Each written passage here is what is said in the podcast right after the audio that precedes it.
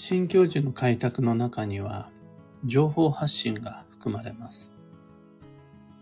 おはようございます。有限会社西企画西俊久です。発行から21年、累計8万4000部の運をデザインする手帳、有機暦を群馬県富岡市にて制作しています。最新版である有機暦2024は現在も販売中、残り280冊とか270冊だったと思います。気になる方は、ひらがなにて、ゆきこよみと検索を。で、このラジオ、聞く暦では毎朝10分の暦レッスンをお届けしています。今朝は、情報発信という開拓、挑戦、前進というテーマでお話を。発展成長を目指すには、開拓、挑戦、前進が必要不可欠です。開拓とは、新境地の開拓のこと。挑戦とは、未知の物事に触れること。前進とは恐れず勇気を持って踏み出すこと。この三つどれも、暦の年番、月番の真ん中に3という数字が入った時に重要になるキーワードです。だから暦を開けば、どのタイミングで発展成長が必要で、そこでは何がどんな行動が求められるかがわかります。ちなみに真ん中に3という関数字が入るのは暦の上で9年に一度、9ヶ月に一度です。だから、人、家庭、企業は9年に一度、9ヶ月に一度の周期で定期的に発展成長を求められて、そこでは開拓挑戦前進が必要になるっていう運勢なわけです。これ、裏を返せば別にそんなにしょっちゅうは開拓しなくてもいいよっていうことだし、9年のうち8年間は無理に発展成長を目指さなくても運はなんとかなるもんだよっていう暦からのメッセージです。ちなみに、2024年度は3が真ん中に入っちゃってるんですよね。そしてその1年の中でも4月には月まで3が真ん中に入ります。というわけで2024年4月は開拓の年の開拓の月です。発展成長すべての人が求められます。そこで最も重要になるすべての人にとって共通のキーワードが開拓、挑戦、前進です。新境地を開拓して、未知の物事に触れて、恐れず勇気を持って踏み出す。この3つが仕事でも交際でも学習でもあらゆる分野で求められるし、それをできる自分かどうかを試されるっていうタイミングです。だから、開拓挑戦前進しましょうっていうのは、あの手この手で言葉や角度を変えて、いっぱい書いてあるのが2024年度の有機暦です。それを読んで、はいはい、なるほどね、わかった。じゃあ私の目標と課題はこれにして、そのために必要な予定と計画はこれとこれねって感じで、すぐにスケジューリングに落とし込めるならば今日の話はこれで終了です。一方で、ああ、なるほど、そういうことなんだ。いろいろ書いてあるね、と。そういうわけで挑戦なんだ。あ、そういうのが前進なんだ。はいはいはい、わかったわかった。それで、なんとなくそのフィーリングはつかめた気がする。でも、いまいち我が家で、我が社で、具体的に何をしたらいいかわからない。という方、少なくないと思うんですよね。そういう方もう少しお付き合いください。開拓、挑戦、前進。この3つのキーワードをすべて含んだ具体策の一つに、情報発信があります。情報発信を目標にして、そのために必要な課題を複数選定して、それを予定に落とし込んで着実に達成できるように予定日までを逆算した行動計画を立てられたら、それ立派な発展成長のための運のデザインになります。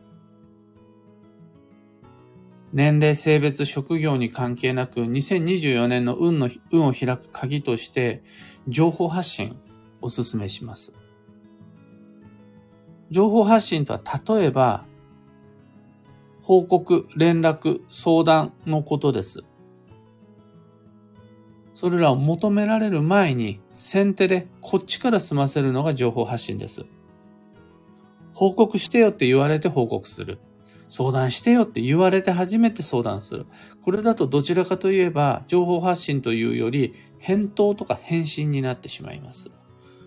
そうじゃない。向こうから求められる前に、頼まれる前に、別に聞かれてなくても、こちらから報告する、連絡する、相談するということができれば、それ立派な情報発信で運を開く鍵、発展成長につながる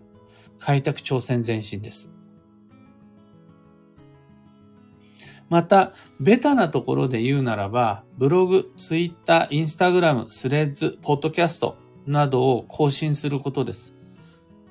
やったことがない人はそれを新しく始めることです。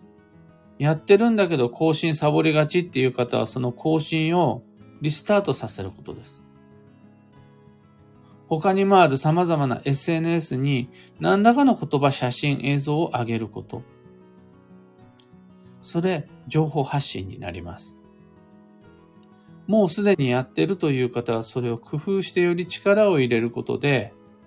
開拓挑戦前進をしたことになります。さらに、本音の伝達というのも情報発信です。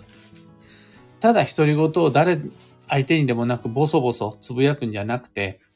イエス、ノーの返信を明確に表すと、自らの願望、または自分の価値観をしっかり表明するっていうのも情報発信です。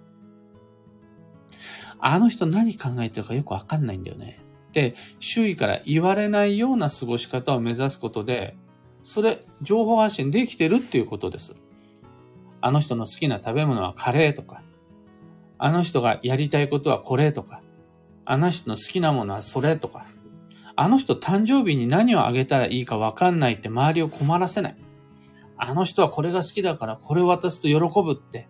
周りの人がみんな知ってくれているような、そういう生き方、働き方、過ごし方ができている人は、情報発信に成功したってことです。そういう人は、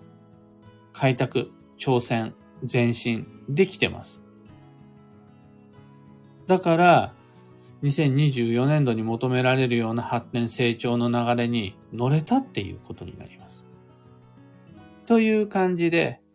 暦を読んでも発展成長の過ごし方がいまいちよくわかんないなという方は、情報発信がおすすめです。情報発信しましょう。どれが自分に合ってるかやってみなくちゃわからないです。ブログなんて無理とか、ポッドキャストなんてできないとか、だったらほうれん草報告連絡相談しろやっていうことだし、ほうれん草もね、いまいちね、相手がっていうことであるならば、だったら自分の価値観をしっかり表明するっていうことをやりましょうっていう感じで自分に合った情報発信を探して、いつまでにやるどうやってやるそのためには何と何と何が必要で、スケジューリングに落とし込んでいただければ、それで2024年の流れに乗れます。なんてことをつらつらと偉そうに言っている僕ですが、じゃあそこで西俊久はどんな過ごし方するんだと。人様にあれがいいよ、これがいいよって言うだけだったら誰でもできる。じゃあお前はどうなんだっていう話になった時に、僕も人様にあれがいい、これがいいってお勧めしてばっかりじゃなくて、ちゃんと情報発信を踏まえた目標設定したいなと。もちろん計画立てています。そこで今挙げているのが、ジャパンポッドキャストアワードっていうのがあるらしいんですよね。ご存知でしたか？その音声配信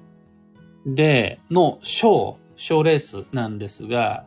ジャパンポッドキャストアワードの2025を狙えを目標にしようかなって今実は虎視眈々と準備を整えています。これちょっと調べてみたんですが、ジャパンポッドキャストアワード2024の場合は、2023年12月31日までに実炊エントリーが必要なんですよね。だもうちょっとチャンスは過ぎちゃってるので、2025を狙って、12月3、今年の12月31日までに次戦エントリーしようかなって思っています。そうすると、今度ね、2024年1月、今、あの、先月のタイミングでノミネート作品が発表される。で、ノミネート作品を選考委員が最終審査し、集計取ると。で、3月になったら受賞式で受賞者発表。で、それとは別に、1月31日までリスナーによる人気投票があって、で、それに関しては3月15日のタイミングでリスナーからの評価っていうのを受賞式で発表するみたいな。そういう流れらしいんですよね。もう今まさに、もう集計入っちゃってるみたいなんで、2024年間に合わなかったなと。今年1年はポッドキャスト、この聞く暦一生懸命頑張って、自分で12月31日にエントリーして、それで1月にノミネート作品にもし残ることができれば2月の選考に最終審査にの、を挑めるっていう、これ行ってみようと思います。まあ、まさに情報発信の年の挑戦っていうことで。その時来ましたら改めてご挨拶に伺いますので、どうぞ皆々様ご協力お願いいたします。今朝のお話はそんなところです。二つ告知にお付き合いください。まず、2024年度の東京鑑定会に関して、2月17日の会はおかげさまで満席になりました。現在は3月27日の会のご予約受けたまわります。2024年度から東京都千代田区神田神保町での開催となります。青山から神保町に移動します。運の作戦会議ご希望の方ご予約お待ちしています。個別開運ドリルをよろしくなんていうご依頼もポツポツと入っていて、そういうご利用ももちろん大歓迎です。次に、オンラインサロン、有機暦のオンラインサロンである運をデザインする暦ラボにてお花見企画立ち上がっています。今、ラボ名の方チェックお願いいたします。どういうお花見企画かっていうと、まずみんなで朝、明治神宮に集合して、そこから普通に午前中のあの参道を歩いて参拝して、で、おみくじを引きます。この明治神宮のおみくじっていうのが、和歌、短歌なんですが、なかなか難解で、それどういった意味合いがありますよっていうのを僕が読み解きます。おみくじの読解をやります。それしながら代々木公園へ移動して、そこでお花見しましょうっていうイベントなんですが、このお花見っていうのが2024年の幸運の鍵で、みんなにおすすめです。ラボだけの話じゃなくて。でみんなにおすすめの今年のお花見だったら、オンラインサロンでもオフ会としてやっちゃいましょうって企画したものです。なので、ラボ関係なく皆々様もぜひ。あと、ラボ名の方は、あと体験中の方もふるってご参加ください。おみくじの読み解き楽しいので体験してほしいです。東京鑑定会もオンラインサロンも詳細とお申し込み窓口はこの配信の放送内容欄にリンク貼り付けておきます。さて、今日という一日は2024年2月13日火曜日、休息の2月の10日目です。うまくいかないことをマイペースに対処することができたならば、2月それで十分。あとは体が温まるのを待ちましょう。うまくいってることまで今頑張るのは休息の2月においてやりすぎかなって思います。今日の幸運のレシピはおから。煮汁用食材が基地です。豆腐の煮汁用としておからがあるし、おから以外にも酒粕とかカカオなども OK です。最後に、今日のキーワードは、容認、受け入れ、認める。その心は、難しいこと、できないこと、専門外のことは、たとえ頼まれたとしても、断る勇気が必要です。それやっちゃうことで、疲弊し、消耗し、休息の流れから外れてしまいます。できること、もしくは自分が得意なことを頼まれたならば疲れない範囲でやってあげるっていうのはもちろん OK。もう何でも引き受けちゃうのはちょっと危険なので、自分の実力をちゃんと判断して、その外側にあることは無理って認める理性が幸運の鍵となります。以上、迷った時の目安としてご参考までに。ところで、今日は Spotify、Amazon Music、YouTube、Google Podcast、Apple Podcast、Audible など、その他のメディアでもご聴取いただけます。普段使いのアプリの中で検索かけてフォロー、チャンネル登録していただけると嬉しいです。それでは今日もできることをできるだけ、西企画、西俊久でした。いってらっしゃい。マイクさん、おはようございます。花さん、おはようございます。みかにゃんさん、おはようございます。ゆうさん、おはようございます。アルココさん、おはようございます。今日は、決して寝坊したわけではないんですが、朝パッと、昨日の夜少し早く眠ることができて、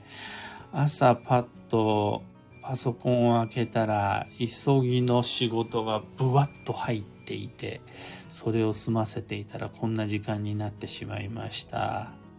7時から待ってくださっていた方申し訳ないです。明日ちゃんとビタッと7時から配信始めます。くーさん、かんぽうはなこさん、小川ともみさん、ともみさん、ステレオさん、きみこさん、まほさん、キュアナさん、キーボードさん、マーチさん、あききさん、たかさん、さいさん、かよさん、えみさん、おはようございます。今日のみんなの街の空模様はずらり晴れが並んでいて、群馬県富岡市、僕の住む町も今窓から見える空、綺麗な青空です。昨日もよく晴れていて、三日月がとても綺麗でした。モリーさん、2024年度の情報発信についてとても参考になりました。2023年度はコンスタントに発信をしてきましたが、すればするほど壁にぶつかり、向き合うことが増えてきました。ですので、今年に入って距離を置いていました。今日のお話を参考にしながら改めて発信の内容やタイミング、質はどこまで求めるのか、などなどについて4月に向けて考えていこうと思います。そのこと。これね、僕も思うところがあって、お話ししたいこといっぱいなんですが、